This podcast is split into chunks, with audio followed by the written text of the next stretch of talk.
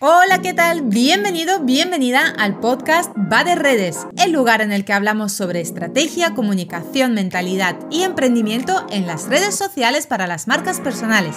Si es tu caso y quieres aprender más, quédate por aquí. ¡Arrancamos!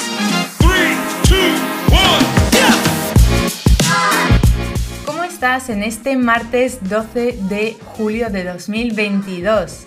Bueno, aquí estamos ya en la segunda semana de este maravilloso podcast.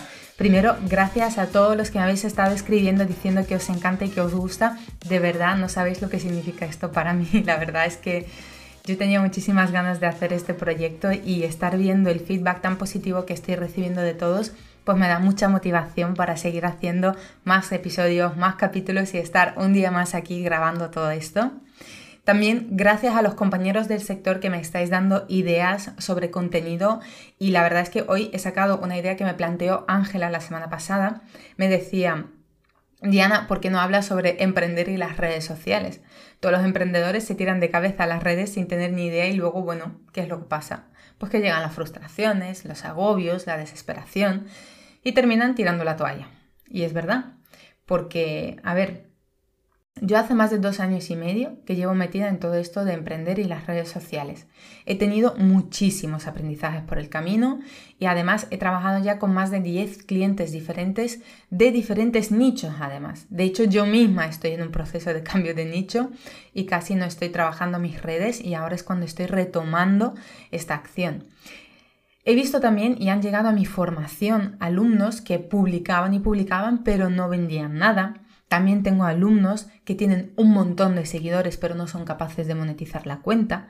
También tengo alumnos que trabajan muy bien en el offline pero le tienen pánico al online. Y tengo alumnos que son dueños de negocios que además de forma inteligente han decidido venir a aprender la gestión de redes para luego poder delegarla desde el conocimiento. Pero bueno, ¿a qué voy con todo esto?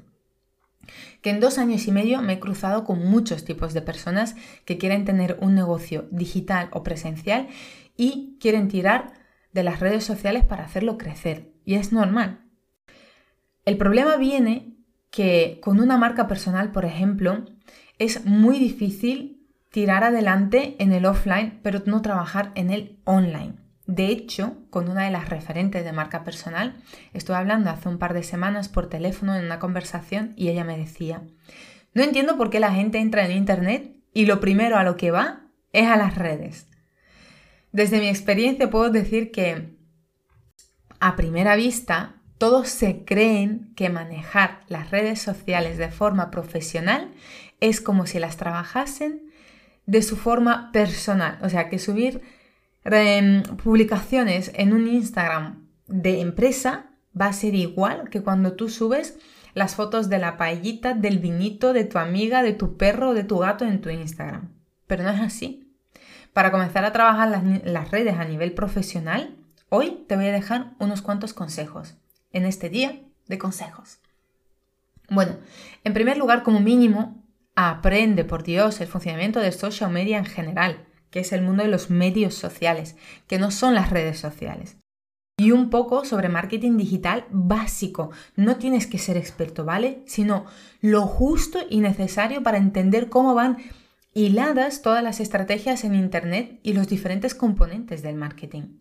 Porque solo trabajar redes no tiene sentido. Es que no. Normalmente las redes son un parte de muchos componentes que forman el marketing digital y el mundo de los medios sociales. Entonces, primero aprende lo justo. Eso lo puedes aprender en unos días, simplemente para entender el funcionamiento. Luego, si contratas a alguien que te lleve las redes, asegúrate de que esta persona eh, no hace simplemente posteos.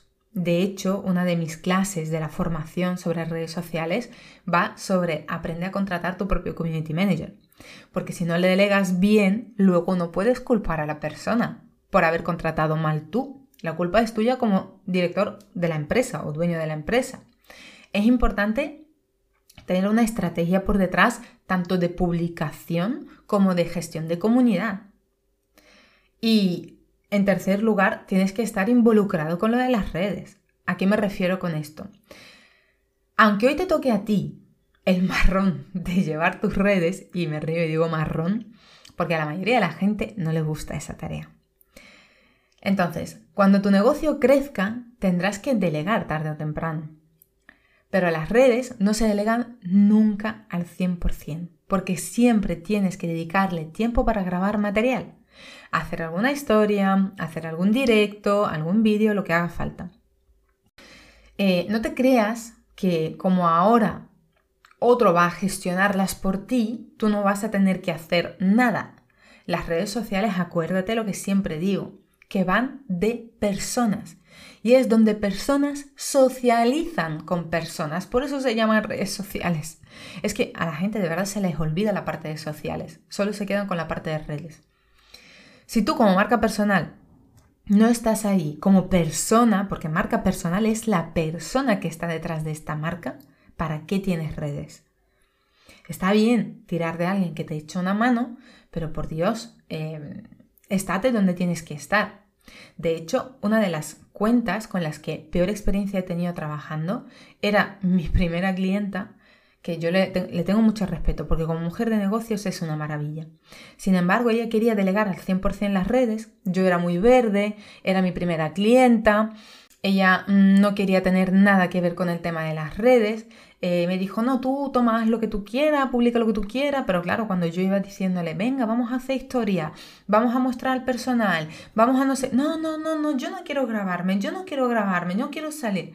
Entonces, claro, es muy difícil dar ese calorcito del equipo, del personal que está ahí, de lo que atiende, y terminamos teniendo una cuenta que se convirtió en un catálogo.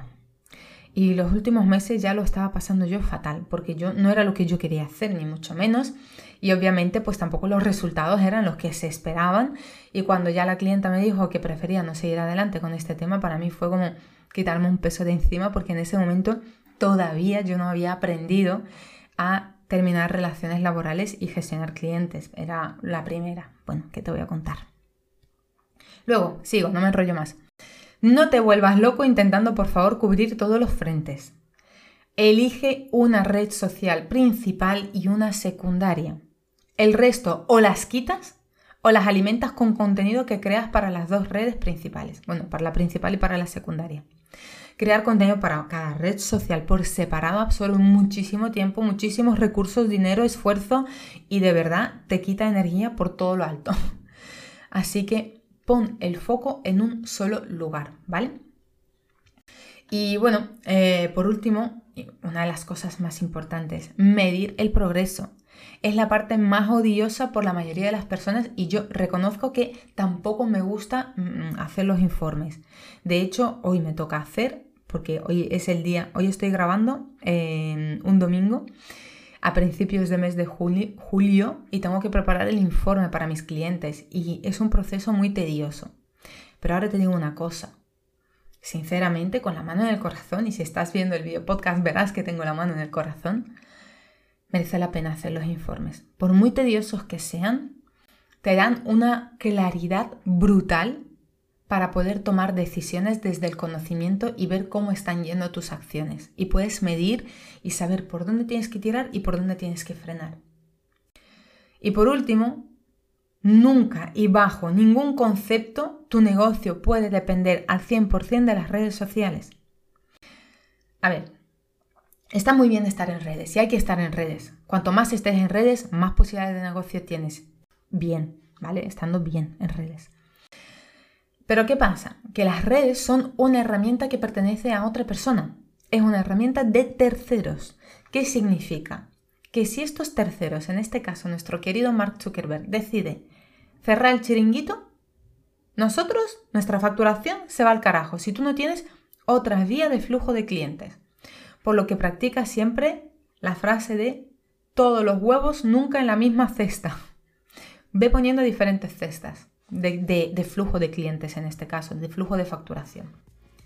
Espero que bueno, estos consejos te sirvan para replantearte lo que estás haciendo con tus redes sociales y ayudarte a tomar mejores decisiones para arrancar con ellas en caso de que estés planteándote entrar en ese mundo maravilloso que tantas alegrías y tantas frustraciones nos da a todos.